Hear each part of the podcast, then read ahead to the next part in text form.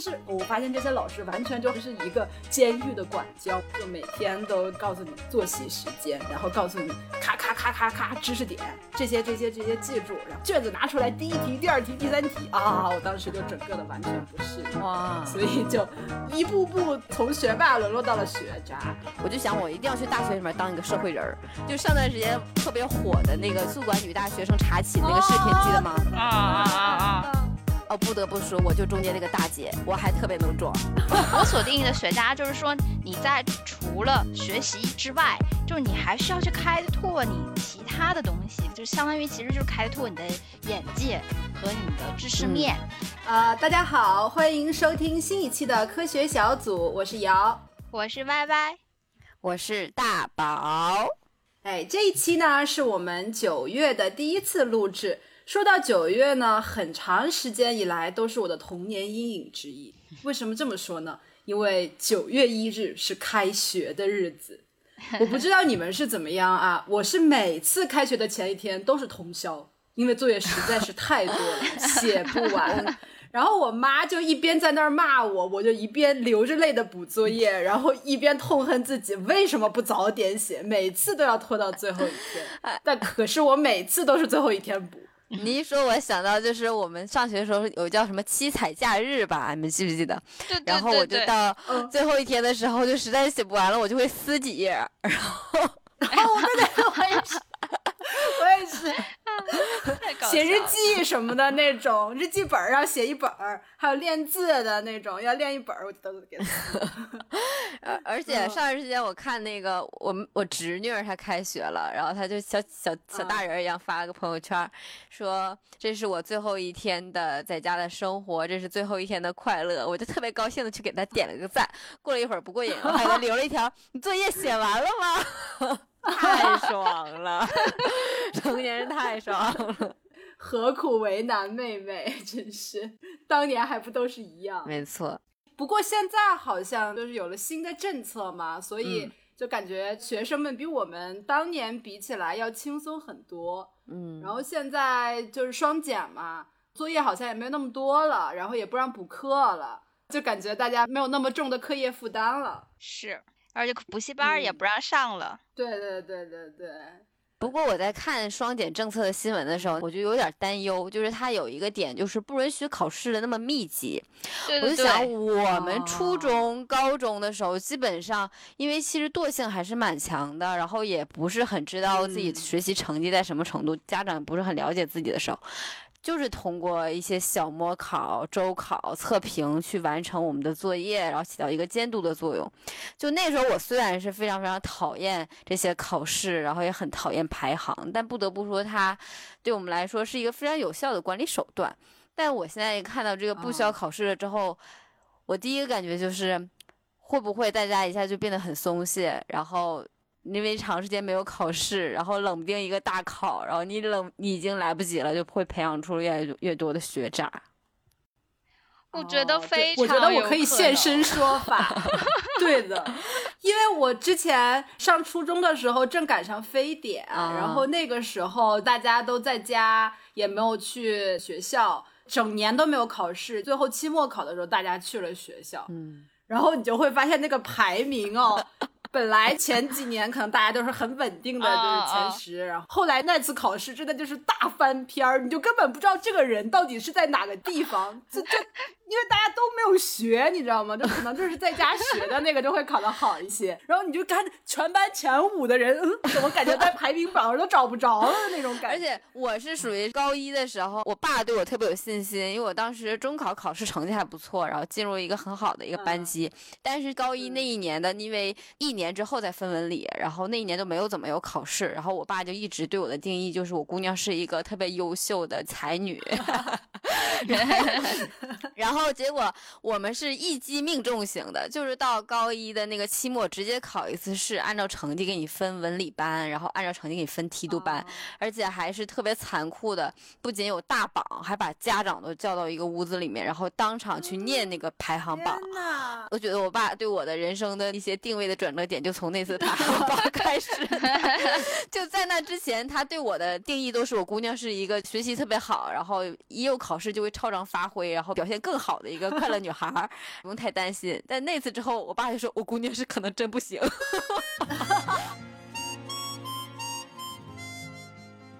就是当时老师特别坏，然后念成绩，然后从第一名一直念到后面，然后念到后面的那几个同学就要被从这个班分出去了。我爸当时站在最后一排，面红耳赤。他怎么也是一个科研工作者，他还是个工程师。我就在前面搁这抠手，然后我也没想到我会那么低，因为我自己心里面的感觉就是大家都在玩啊，我的这几个好姐妹玩的比我还欢呢呀。大家都说考得不好，应该都差不多吧？但是没想到我 你就是最天真的那一个。对，然后我奇差，然后我就直接被分出基地班去了。然后分出去之后，我爸回去的路上还进行了一个沉思，然后他自己给自己的一个结论就是：嗯，我对我的姑娘重新进行判断，我只要她开心快乐就行，我不追求她。我不追究，我以为你爸会拿小鞭子抽你，让你从此改头换面。没有想到是 我爸，我爸你爸自我给自己教育了。因为那个打击实在太大了，是有一年都没有什么考试，真的是没有。因为那一年大家都很松散，没有人管嘛。然后冷冰那么一下之后，我爸就冲击到了，然后就放弃我了。我爸就说你开心就好。然后之后也都没有没有怎么太 对我有太高的期待，就包括我所有的什么。高考呀，然后呃考研或者说什么任何考试，我爸对我的态度都是姑娘你活着就行。爸爸一其实我我也有一些担忧的，因为小孩子的自制力还是蛮差的，尤其这个政策一出呢。尤其男孩子会特别吃亏，因为男孩子会感觉相对来讲要比女生大部分要晚熟，就尤其小孩的时候就会特别爱动。大家应该都有感受，就好多男生都是高中后面突然就冲上来了，然后前面就是玩，学习也不怎么好，但是后劲儿就特别足。很多男生他是存在着逆袭的过程，但现在这个政策一卡，什么百分之五十的职高升学率就框在这儿。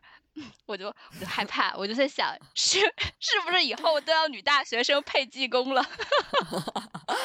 啊，就有可能，那倒是一个很健康的一个组合嘛。嗯，女大学生配技工怎么健康了？你说清楚。女性当自强嘛。对对对，不过我觉得他的那一个 bug 在于，他平时的时候他跟你说不用，但是他最后选拔的时候，他还是以前的那一套。制度就感觉其实你没有改变什么根本的东西，反而让你平时的时候还不要去练习，这不就是适得其反？就是会养成更多像我们一样的学渣。嗯。所以呢，说到学渣，就不得不回忆一下我们三位主播各自的青春回忆。举手，我就是一个非常典型的学渣。就我的那个时候，为什么成为学渣呢？我也是后天才成为学渣。我觉得就是歪歪担心的那种，自己对自己控制不够，想做的事情太多。然后最开始呢，靠着一点小天分，因为初中的时候。感觉功课还没有那么的紧张，然后有很多时候你稍微脑子机灵一点，你就能学得还不错。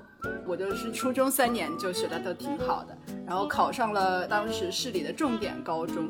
但是上了高中之后，你就会发现需要你开始自己自律，然后开始要用功努力的时候了。我那个时候就不行了，因为我就就开始自我怀疑，我就觉得我为什么要干这些东西？就那个时候，你就可以想象我们那个环境有点像衡水的那种感觉，就是从每天早晨六点，对对对，六点出门，然后到晚上十一点半。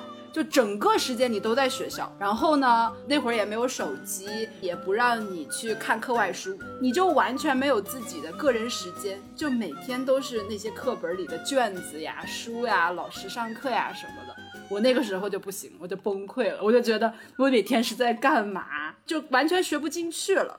那你就是当时是嗯自己觉得这种情况不喜欢，然后你就立刻就要反抗，是这种感觉吗？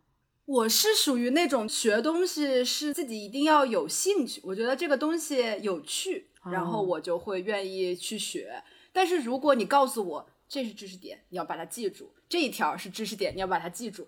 我就觉得我在干嘛？这些东西到底学它干啥？好有主见就特别呀！哦，不，我就是说服不了自己，所以我就学不进去。哎，然后我就导致啊我就哎，好好奇妙。那你当时没有一个目标，就是说，其实我是为了考学吗？那你当时的目标是为了什么呢？就是当时都没有这么深远。你看，我大学学的是通信，我根本对这个东西一点都不感兴趣，你知道吗？我就是我天哪！对啊，你看我现在干的完全就是八竿子打不着的职业，就说明我那个时候对我的未来我要干什么事儿完全没有概念，说我将来要成为一个什么样的人，我就是很眼前的这些，我觉得这个东西有趣，我觉得那个东西有趣，我就愿意多去了解一下，但是没有树立那种。就是特别抽象的那种概念，比如说我要考一个好大学，我将来要怎么怎么样，我觉得那种特特别抽象。我感觉你的学渣精神有点前沿，就是你在走到了学渣的前面，就是跟这种普通学渣是不一样的，因为你在思考学渣的意义。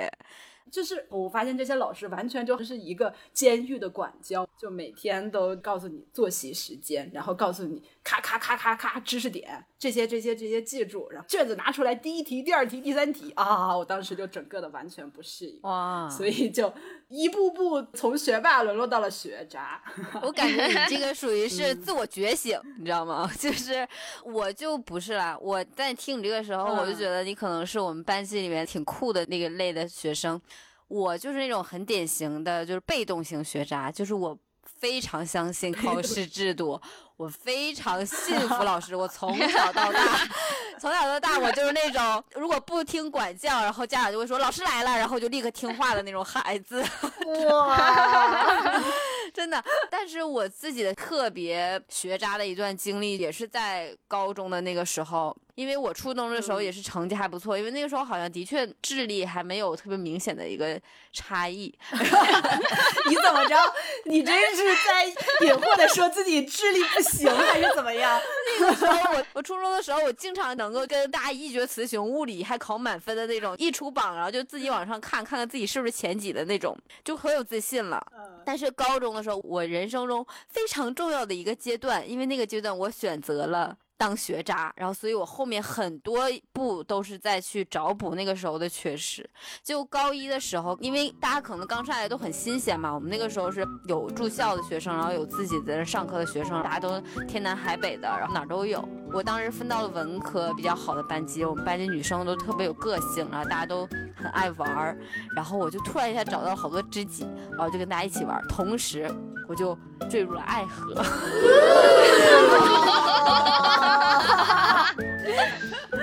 就是在，这才是重点。就是在那种，就是之前我们都校园梗时期吐槽那些段子，我跟你说，那个时候姐都玩过，就是什么到处认哥哥呀，然后又去暗恋别人，然后跟别人就是递小纸条啊。虽然没有什么特别越矩的行为吧，但是经常会四十五度角仰望天空。然后我记得特别深刻的就是有大晚自习，然后我们班班主任不在，我们当时就是班里面就像 F 四一样，四个最淘的女孩就不上晚自习了，因为我们就觉得忧伤，我们就觉得压抑，忧忧伤。然后因为我们各自心里都有人儿，我们就是为情所困，为情所困四人组，然后我们就去我们高中的小楼的一个走廊里面，然后我们记得我们四个人席地而坐，每个人都靠着墙，然后灯光洒下来，我当时觉得妈呀，老子真的是太成熟了，我这是个有故事的女人，我当时觉得自己特别棒。水与成花，时间追不上白马。你年少掌心的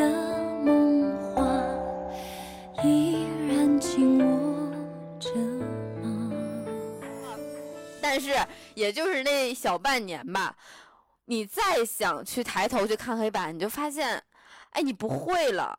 不懂，你看不懂，你一嗯点儿都看不东西还是。挺难的。我感觉也就哀伤了几个月吧，我后来就基本上就不是哀伤了，我就是真的我就懵了，我整个人是抓瞎的，然后我就完全听不懂。几个月，然后去考分班试的时候，不是考的特别差嘛，然后我爸也通过此让我感觉特别伤心，然后我当时也是通过那个考试之后决定痛改前非，要不做一个学渣，但是我已经没有办法了，我后面高中高二、高三基本上就全都是在恶补当时的缺失。我觉得我高三还在学我高一不会的知识，我高二的时候在高一喜欢上的那个人不是个学霸吧？你如果喜欢上我们上一期 那个青春梗聊的学霸，那学霸肯定会带动你一起进步的。对啊是不是也爱上了一个学渣？我觉得我当时可能就不是爱上了一个人，我就是爱上了一个我爱上别人的感觉，就是我一定要想、想要哦 天天就是想那些没有用的事儿，然后感觉自己很忧伤。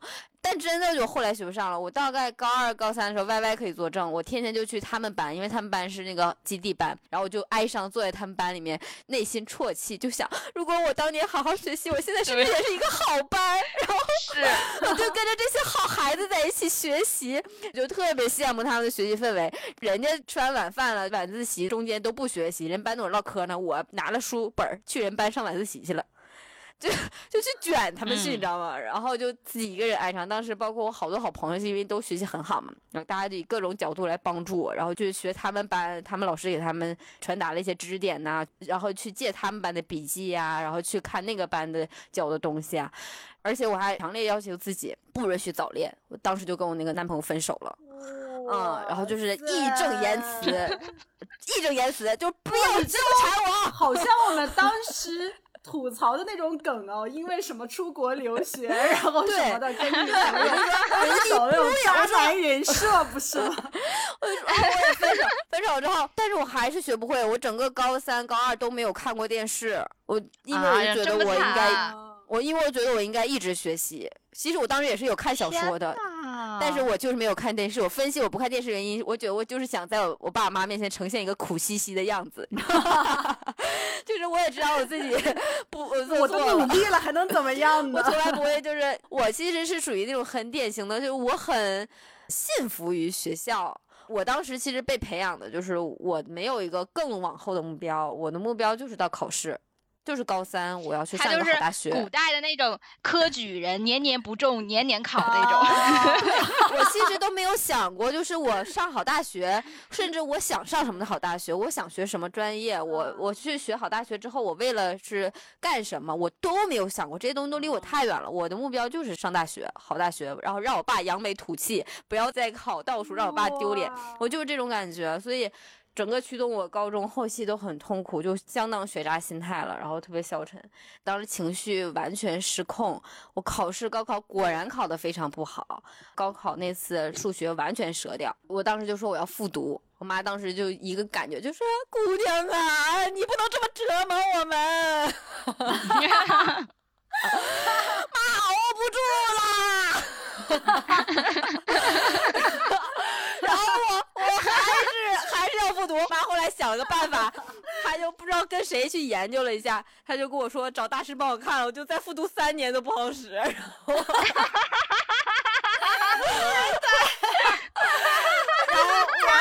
后，因为我妈真的不想让我再上学了。就通过这次事情之后，我当时也是赌气，包括报志愿什么的，我就完全是一个赌气的状态。然后瑶不说她是报了他不是很喜欢的专业嘛，我我我更我更单纯，我当时就看着那个志愿书，它上面写有一个专业要求的基本素质是踏实勤劳。肯干，然后因为我已经被这个学校这这种考试的东西弄怕了，我没自信了，我被 PUA 到了，然后我就报了那个东西，也就是农学。真的就是那种，我都一点不敢报有技术那种要求的。农学里面还有不同技术划分啊，呃，有一些设计类的，然后有一些城市建筑类的，然后景观类的。我不，我就要报那个，就是没有任何要求，你只要努力就行的那个专业，纯农学。太搞笑了！我我大学和研究生都在做一件事，那就是种番茄。太惨了。真的，这段学渣经历影响了我的一辈子。所以你上大学和研究生的时候有努力吗？就没有，也没有太努力，因为我其实是很容易被别人影响的嘛。我上大学和研究生的时候，我当时被很多人说，进入学校你的目标就不是要学习了，就是要去参加学生活动。他说，因为大学就是一个小社会，你要在里面锻炼自己。然后我就憋着一股劲儿，我就想我一定要去大学里面当一个社会人儿。就上段时间特别火的那个宿管女大学生查寝那个视频，记得吗啊啊啊啊啊！哦，不得不说，我就中间那个大姐，我还特别能装。真假的？我就穿着黑西服，就去别的寝室，就是说一些 屁话，你还穿的黑西服？而且还穿着高跟鞋，就说人说一些屁话，而且特别喜欢给别人开会。我当时已经当上了就是我们学院的学生干部，就是第一人了，你知道吧？就是顶尖的位置，金字塔顶尖。我当时就那种社会风气，不知道从哪儿流传下来的。我超社会，我要是出去开会组织团建，我一定会迟到，然后我会等三到四个人哦，搀着我进入会场，我才出现。官威的，我当时。哇！当时，而且我们我们当时还，我今天看我胆子真超大。我当时还组织我们大概学院呃所有的学生组织同事，大概就是一层租了一个叫满汉楼的一层，然后吃那个我们的部门饭。那个因为规模太大了，院领导都没敢去，然后我就是我就是最高级别，你。是夹道欢迎的那种，对大家起立欢迎。然后就当时官威极大，别人就是直接就说哎哎哎姐姐姐，然后我就那种啊好，你们部长人不错，一定跟着他好好学啊，多学一些，对你没有什么差别啊。想象不到，对啊。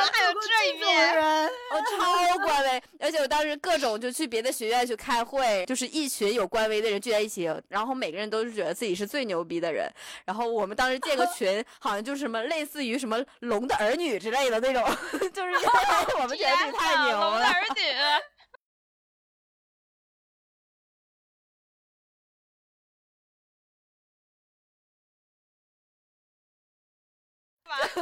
就是就是我们都认什么大哥、二哥、三哥、四哥，然后什么，因为我们太强了，代表各个学院最强的人组在一起，我们就是一家人，我们太强了。然后 大龙、二龙、三龙、四龙，对我们彼此特别有关系，然后去别的去别的学院，然后人家有什么联欢晚会，我们就去姗姗来迟。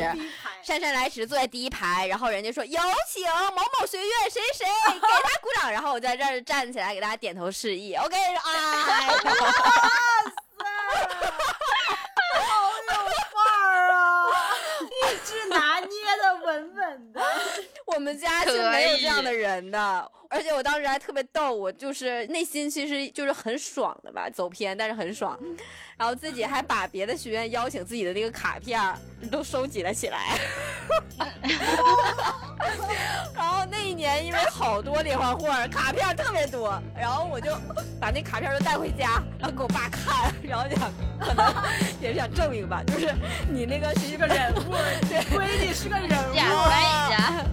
对，就是那种超级有官威，就是那种到处去开会啊，的确是有点过了，后来就太过了。我常常有一种感觉，感觉非非非常危险，我不希望你听见啊。他们说只活在当下多赌气的说法，我陪着他悄悄看艺术片啊。他说我的吉他太资产阶级，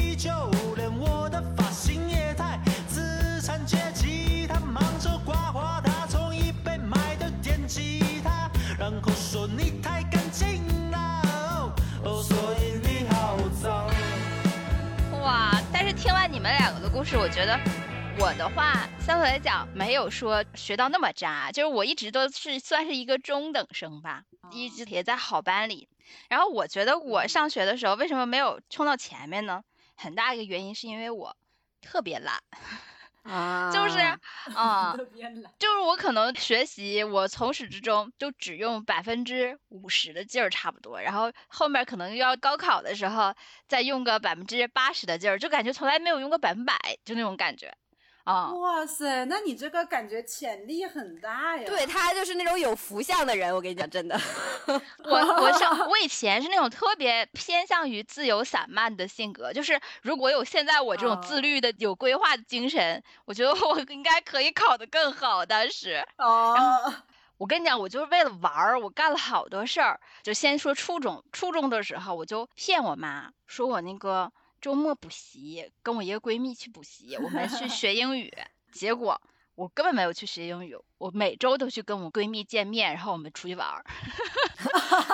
这每周都说去看补习班，每周都出去玩儿，没被识破过吗？真的没有被识破过。然后一直到说我这个班不想上了为止。然后后来上高中，特别喜欢看小说，当时沉迷到了武侠小说中，沉迷于新武侠。哦特别特别喜欢看苍月那一系列的书，然后我就偷偷买，偷偷买，还省我的那个饭食费买。开始的时候我就把书藏在我的那个窗帘后面，但后来越来越多，越来越多垒不下了，我就开始明目张胆的藏在了箱子里。我我妈也是，哦，嗯，半睁一只眼吧，也没有给我那些啊没收。但是我记忆特别深刻，有一次是我过年的前一天晚上，我寻思这终于过年了，要放假了，我要好好玩一下。然后半夜我就想看漫画，那时候我买了一套绝版的《绝爱》，就尾崎南的《绝爱》，我不知道你听没听过那个、那个漫画，就哦超古嗯早的一套经 典耽美漫画。啊、然后在那半夜了看看看，然后不知道为什么我从来我妈不起夜，那天晚上就起夜了，瞬间关灯，但是被她发现了，这冲了过来，然后就把我那套书给撕了，你知道吗？然后我当时心里就在想，天呀，这是绝版的，绝版，就是心里的呼嚎。我我妈也撕过我的书，我妈撕的我是我的练习册，因为我都不做。我妈说我买了你都不做，啪给我撕。哎，我本来想说，我们虽然聊学渣这话题，只是说来聊一下我们某些学渣时刻，然后没有想到我们在聊的时候，发现我们原来这么学渣，我我我都没有办法给我们证明了，你知道吗？真的，我就觉得我当年简直就是糊弄学大师，我从小就糊弄家长。小学的时候，刚才你说的七彩假日，我也是都等到最后一天才写。但是前面我就要营造出我每天都在写的假象，我就把 作业本，营造出假象。对我每天都把作业本啊撒一桌子，你知道吗？散开，翻开，然后营造出凌乱的那种书桌的氛围，然后让我妈觉得我每天都在学习。真的，那接着讲我高中。你知道我不是攒了好多小说什么的吗？后来就开始有好多也不喜欢，然后也实在是太多了，我就自己列了一个书单的 list，各个班级传阅。就我们班先传，看你想要哪个，后面有价格什么的就卖给你，然后说哇塞，啊你小时候这么有经营头脑。之后这个书单还会传到别的班，别的班也会来说他要买这个，我就卖给他。可能在期末的时候你真的赶在我那个跳蚤市场，你真的，你就是最古早的电商女孩儿，你知道吗？我当时对啊，我真的觉得一个学渣最好的状态，就是在他渣的时候，他发现了自己的爱好，并且这个爱好受益终身。闪光。就是我真的感觉他这个电商的基因就在那个时候就激发出来了。他刚才还没有强调，那个时候我们都不会。当时有几个电商平台可以买书，我当时连注册在哪儿注册我都不会，登录在哪儿登录我都不会。他就没事儿就买书，然后买一堆嘛，然后就跟他说：“我说，哎，你在哪儿啊？你教教我。”他说：“哎呀，那可简单了，你就注册，你看都明白了。”然后就看不明白，然后就不整了。哎，我他，他现在给我们推销那些看耽美漫画的网站，我跟你说，他给我推销了好几次，我都没搞明白。我注册那个贼复杂，然后他跟我说可简单了，你就这样这样这样。我搞了好几次，我都不好意思再问他。然后他说你注册没？我说哦，还在弄。我 说我根本搞不明白，怎么这么麻烦这个东西？是记得上次我们要聊那个让我看漫画，然后给我甩过来一个链接，嗯他就说你就自己去搜一下，好多。然后呢，我就赶快去搜一下，搜完了之后下载又整什么码，又干嘛？然后我就嗯嗯，然后小问号，然后然后我就想太难了，这真的太难了，我等到有精力的时候再弄完。结果他过两天抽查说你看了吗？我当时吓坏了，我当时 我说的是我还没看，但我说的不是 我还没有整明白怎么才能看第一本儿。真的有那么难吗？天呀！所以你就是一个骨子里就是一个电商奇才、运营达人。我跟你说，真的这命，真的我们。两个真是实打实的企业家女孩，在你面前又暴露了。不过，的确就像他说的，就是爱好激励着我。我为什么会开始去电商网购？哦我真的是见证了中国电商的发展，你知道吗？嗯，就是啊，最开始的时候，就是因为在我们家那边实体店买不到他们全部的书，没有办法，我就发现了卓越网上有，然后我就开始研究怎么在卓越网上买。那个时候，你知道最开始的时候还要去在邮局去汇钱，这种哇你还电商也去邮局汇钱，，对，最开始电商也很落后的，得去邮局汇，然后还从邮局邮。那时候没有那么多物流公司，然后就隔好长时间才能邮局收到个包裹，就这样。然后后来呢，就慢慢发展成就是可以支持银行卡。后来我就为了省心，我就办了张银行卡。但后来我又遇到了一个特别大的问题，就是呢。突然有一天，苍月发布说，就我最喜欢的他的一个作品系列，就镜系列要出一个限量版，只在淘宝卖。然后我当时想，淘宝是什么东西？哦，哇塞，然后我就开始去研究淘宝，然后研究支付宝是怎么弄。我说这是什么个东西？研究半天可复杂了，因为第一次有那种担保形式，就像你先付款给中间方，中间方最后你收货之后再回来嘛。然后可算把那个研究明白了之后，支付宝汇款也可麻烦了，也不是说去个银行卡就行，也得去邮局现汇。我的啊天，而且比那个就卓越 B to C 那种形式还麻烦。然后慢慢的后来开始引入了物流，就是终于有快递了，你知道吗？吗然后开始就有什么申通、圆通，最开始一色儿的都是中国邮政。而且那个时候你知道，因为我们家比较远，不是东北嘛，然后好多那个物流点儿没有，圆通在我们城市没有点儿，整邮到哈尔滨就返回去了，然后还开始不知道我买那套书就邮不过来，然后还后来重新换了的快递才邮过来的。哦等到中国圆通慢慢有了之后，卓越这种 B to C 的就开始可以有那种专属物流了，然后还特别快，基本上可能两三天就到了。这样我不就相当于我把卓越还有淘宝一个 C to C 和一个 B to C 当时特别特别大的一个网站，全都已经攻略完了吗？后面我就从线下的小书商直接变成了线上的代购员，我们班所有人在网上买东西都来找我代购，你知道吗？哇，你那个时候就没没在网上开个店啥的，你就可以直接在网上卖。我跟你讲，我我特别后悔的一件事儿就是我当时没有收抽成，就是就是相当于没有收代购费，你知道吗？就是我都是人家原价买，然后我我就原价收钱，然后再原价给。对呀、我当时起码的应该收百分之五也行老实啊，人。我都能赚好啊，多钱？其实刚才在讲苍月那段的时候，我觉得有个点很感动，就是你在工作之后有一天你给我拍你的工作的桌子，当时还是你在实习，我还在上学，然后你的桌子上面有一个是苍月的签名照片。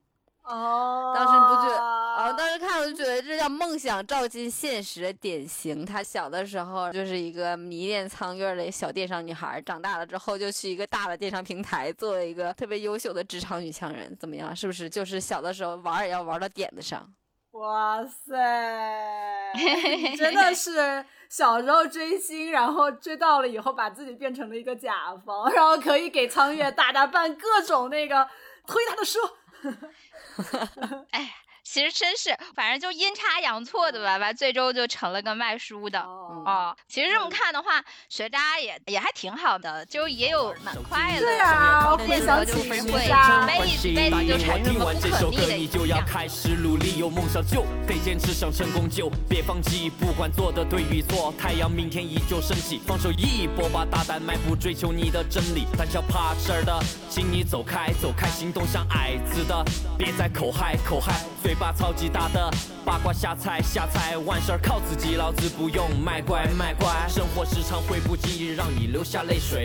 别在意，别放弃，请继续，以后不后悔。悲伤时想想明天，阳光它会很明媚。要记得快乐开心，微笑着应对。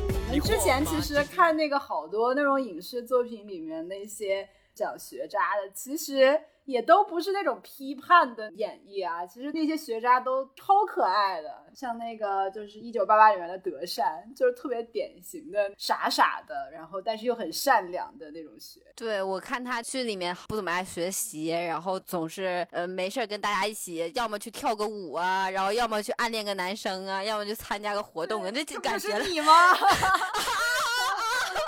我刚才说的时候，感觉有点隐隐的不对劲儿，你知道吗？这不就是你吗？就是去参加活动举牌的那个礼仪小姐，给自己化那种特别奇怪的妆，偷姐姐的化妆品，哦然后烫自己的眼睫毛。我之前小时候也是不小心把眼睫毛都剪没过，你知道吗？然后喜欢自己身边的所有男孩儿，就是所有男要孩，真的就是他离谁近就喜欢谁，喜欢一个挫败一个，然后再去换下一个，然后再去挫败一个，伤心。好久，然后哭的可难过呢。但是他其实很可爱，而且我对对于他长大之后的那个形象，我就特别欣慰。他长大之后不是做了空姐嘛，对，然后他把头发梳成了大人模样，然后身姿也非常挺拔，然后整个人看起来也都非常得体。但是只有在他参加姐姐的婚礼后哭的那个时候，就还是他当年那个时候的样子，就是很就是那个傻傻女孩。嗯，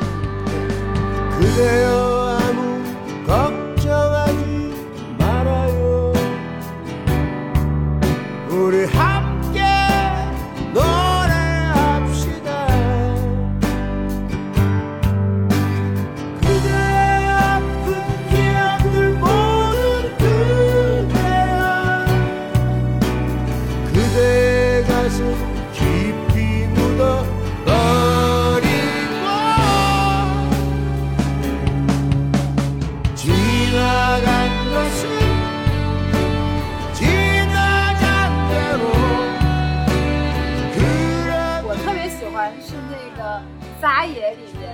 顾飞的那个角色。顾飞他其实传统意义上来讲也是一个学渣的形象嘛。哦，谨防有一些读者没有看到，像大宝这样的读者没有没有读过，我简单介绍一下剧情。然后 的确在旁边就静了。就是那那个撒野里面两个那个主角，一个叫蒋成，一个叫顾飞。蒋成是一个实打实的那个学霸，然后顾飞就是一个小学渣。然后两个人是因为蒋成他转学，然后转到了这个顾飞的学校，然后这学校其实不咋地，你就可以想象整个学校学生们都不咋爱学习。但顾飞是属于那种，就是他虽然学习上他不是很上心，但是他有自己非常有特长的地方，就是他摄影特别好。然后呢，他自己又会作词，又会作曲，就是在音乐方面也非常有天分。而且他自己家庭情况也不是特别好，就是有一个妹妹需要他去照顾，所以他其实本身在自己的这个人生规划上，他就没有特别明确的规划，说我将来一定要怎么样出人头地啊什么的。他就是感觉我照顾好周围的这些人，然后嗯，走一步看一步就可以了。他其实自身的这些才华是掩盖不住的嘛，但是他没有把这些才华当成是，就是我想要出人头地的一个踏脚石。他就是觉得这些东西可能是抚慰他人心的一个东西。心情不高兴的时候，他可能就会去拍拍照，呃，然后他有一些感触的时候，他就会自己写写歌啊什么的。这种就是是那种自己非常有才华，但是又不自认为自己很了不起的那种人。嗯，所以就感觉，因为我们所谓的这个学渣，只是在你上学的时候我们学习的那几个学科嘛。但其实有很多人，他的闪光点不是在那几个学科上面，他是在很多生活的其他方面。看了这些东西，就会让你觉得，其实不能用这种单一的学习成绩来去衡量一个人。没错，嗯，嗯，其实而且我是的我们当时还有好多我们上学的时候就是很突然涌起的，就是现实人物版学渣，就是包括像韩寒、那个罗永浩对，其实就是嗯他。他马云，马云，马云也 是，嗯 就他们是很典型的，可能在应试教育下成绩不是特别好，但他可能就是姚这种类型的，他们就是执着的去发掘自己的爱好，哦然后像居然把我跟马云、韩寒做对比，何德何能？因为我觉得你是属于自由派的先锋吧，你是先锋代表人物，你是只不过就是属于他的拖脚石，是。然后，但是他们他们就没有限制于在考试或者学校这件事情上，然后更强的去发挥了自己的优势，然后找到了自己的爱好。所以那个时候，的确我们老师会也用拿这个点来抨击我们，就说你又不是韩寒，可以写出那样的文章。但是的确，它也是另外一种可能性，就是包括我们现在很多很多时候，不管是教育模式在改变，还是我们的社会环境在改变，成为一个更综合的人，然后有一个真正的爱好，对我们来说，可能真的就是更重要的。嗯。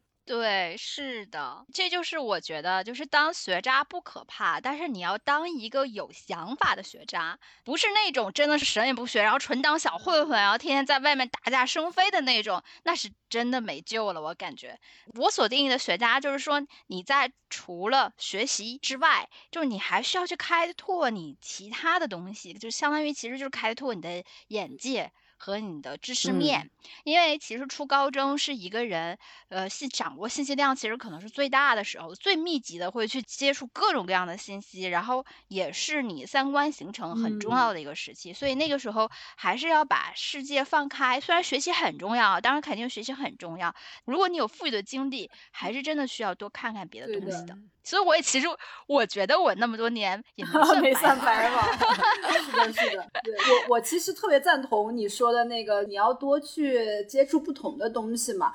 我觉得我初中过得就很快乐，因为有很多的这种自由的时间，可以让你去接触到不同的东西，然后从中找到你可能自己更感兴趣的东西。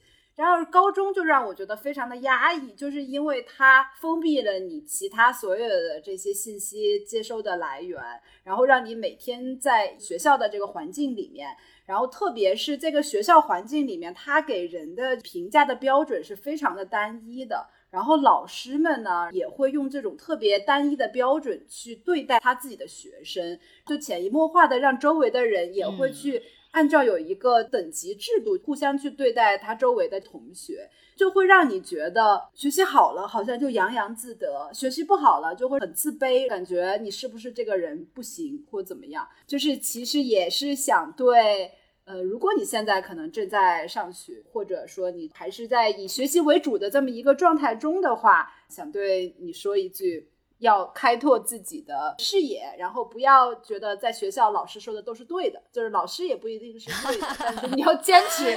总结就是要反抗，要分辨老师说的话。对，我是觉得要辩证的去听，因为呃，在学生年代，你就会觉得老师就是权威，因为你的圈子就是那么一个很单纯的校园世界，然后老师就是带领着你们的一个最领头的核心人物，你就会觉得他说什么都是对的。但是你可能你回首，如果你很幸运。遇到了一个很好的老师，那的确你会成长的很好。但如果说你真的遇到了一个不是很负责任，或者是说本身三观有点问题的老师，那他说的其实可能就不是对的。你当时会产生的一些疑惑和困惑，就是应该会产生的。所以如何的去辩证的去理解老师的话，其实也很重要。这个就需要你自己能有一定的嗯储备的时候，你就能分辨了。然后我觉得这个最快速的途径就是多看书，或者是多跟父母沟通。真的对，其实，在你们俩刚才讲的时候，给了大家好多回看过去的时候，可以概括为说是学渣的雷吧。然后我其实这两天在想学渣这个话题的时候，我就共情了，因为我自己其实现在就是有一种学渣心态，就是我发现其实我们是很难跟学渣心态去共处的。就是我最近就特别消沉，包括你们俩也都一直在说，哎，怎么感觉好像不是很快乐？那就是。因为我觉得自己现在在职场之中的时候，也会想要以成绩的标准来判断自己，就觉得自己是不是。没有做的特别好，刚工作的头两年还是很有新鲜感的，就觉得自己无所不能。包括我们很多我认识的刚毕业的女孩，我觉得她们状态都特别阳光和积极。往往工作大概三四年之后，我觉得我们在工作中的状态就会有点甘心承认自己是一个很平庸的人。但一边承认自己是个很平庸的人，有一点很难去面对这个学渣的状态，就觉得难道我就这样吗？然后就有点像自己高三的时候钻牛角尖，自己一个人。做数学题的那个样子，就是我不认输。但其实人生路真的很长，我们的确是要有不同的目标，但千万不要一直是用一个考试的标准去衡量自己的生活现在过得有没有很好。然后我在看到有一个采访的时候，我就悟了。当时是那个画家黄永玉他说的，他说。人活着的时候好好工作，很可能白干，没有任何价值，但不要紧，不要把自己的意义看得那么大。人这一辈子不是很惨就行了。就是他在说的是，我们不要意。现在就是 给自己的要求，就是不要过得很惨就可以了，是吗？对，因为那个采访很长，他聊了很多个维度，他在聊，就是我们不要太执着于追逐意义本身，不要去执着做这个事情的意义在哪儿，我到底能考多。少分？其实我们就只是去生活在当下，去享受自己在不同工作中的变化，然后不是说随遇而安吧。但是我觉得，真是有一个阳光一点的平和心会更好。这是我真的在聊这个学渣状态的时候的一些体悟，因为的确是共情的。疲惫的人和熟悉的车，背后的拥抱，静静的。这个城市睡得很晚，千丝门的两岸，一边初来乍到，一边想着离开。将火过半，心色依然。有人正在歌唱，流浪着；有人哭着，奔跑着。海棠烟雨依然朦胧着，没空感叹沉重的生活，依然往前走。黄泉万渡，灯火阑珊着。